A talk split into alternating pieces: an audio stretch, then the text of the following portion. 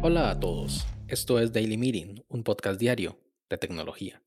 Este es el capítulo 37 y hoy es martes 6 de abril de 2021 y es el Día Internacional del Deporte para el Desarrollo y la Paz, en el cual se conmemora la inauguración de la primera edición de los Juegos Olímpicos Atenas 1896, hace 125 años.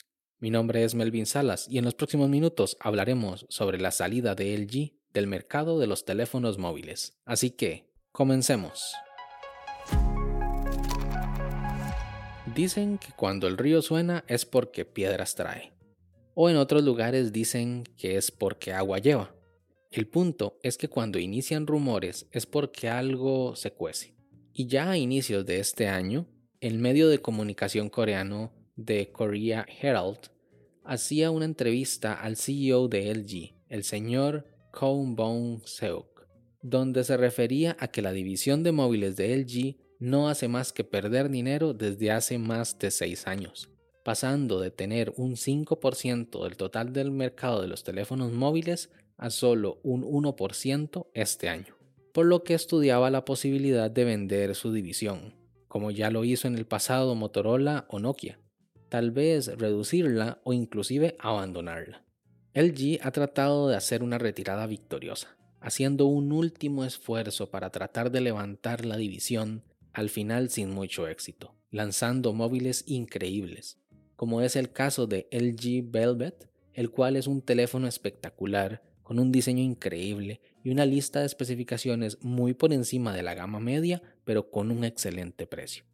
A finales del año pasado lanza el LG Wing, el cual es un terminal con una doble pantalla que a diferencia de lo tradicional que podía ser una junto a la otra en forma de cuadernillo, esta es una apuesta un poco más loca. Las pantallas están superpuestas y la que se encuentra enfrente se gira 90 grados formando una T mayúscula, dando una vista horizontal en la parte superior, pero dejando una pantalla más pequeña del tamaño de un teclado en la parte inferior o inclusive en la presentación virtual del CES 2021 este año mostró un impresionante dispositivo llamado LG Rollable, que como su nombre lo indica es un teléfono con una pantalla enrollable que pretendía transformar un teléfono de tamaño normal a un tablet al desvelar una pantalla que tenía, pues como no podía de ser otra forma, enrollada. Pero LG siempre estuvo a la vanguardia de los teléfonos inteligentes. Inclusive desde antes que salieran ya era parte de la lista de los fabricantes más importantes. En 2009 lanza el LG Crystal, el cual no era un smartphone, por supuesto, pero tenía Wi-Fi y aplicaciones. Tenía un teclado deslizable hacia abajo que era transparente y servía inclusive como trackpad para navegar entre menúes o como puntero en el navegador era un terminal muy futurista. Luego, en 2011, fue la época del 3D. Todo era 3D, pero sin gafas. Fue cuando salió la Nintendo 3DS que incorporaba esa tecnología, pero eso era una consola. El móvil que tenía algo parecido era el LG Optimus 3D, que inclusive hacía fotos en 3D con su doble cámara.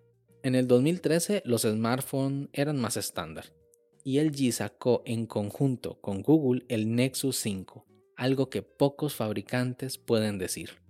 Y es que inclusive un móvil con sus especificaciones, 8 años después, hay quienes lo siguen utilizando.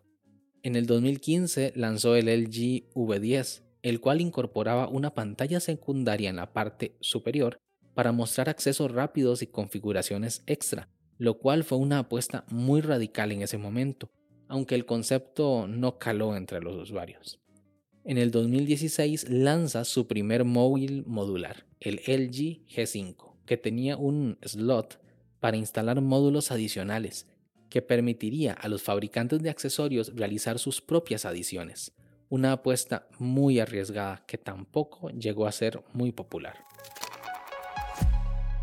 LG ha tratado de ser nuevamente relevante, aunque sin mucho éxito, es por eso que la decisión de sus encargados de cerrar de manera definitiva la división de móviles no es tan loca.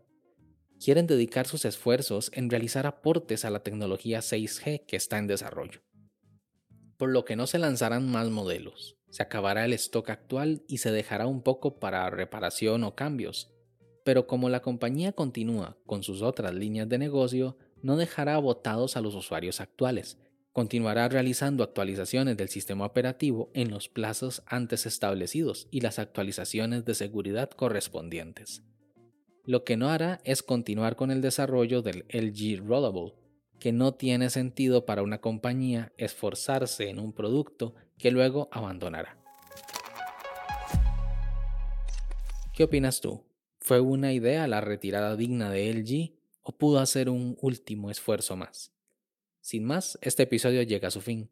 Si quieres estar atento sobre los capítulos futuros, no olvides suscribirte desde tu aplicación de podcast favorita.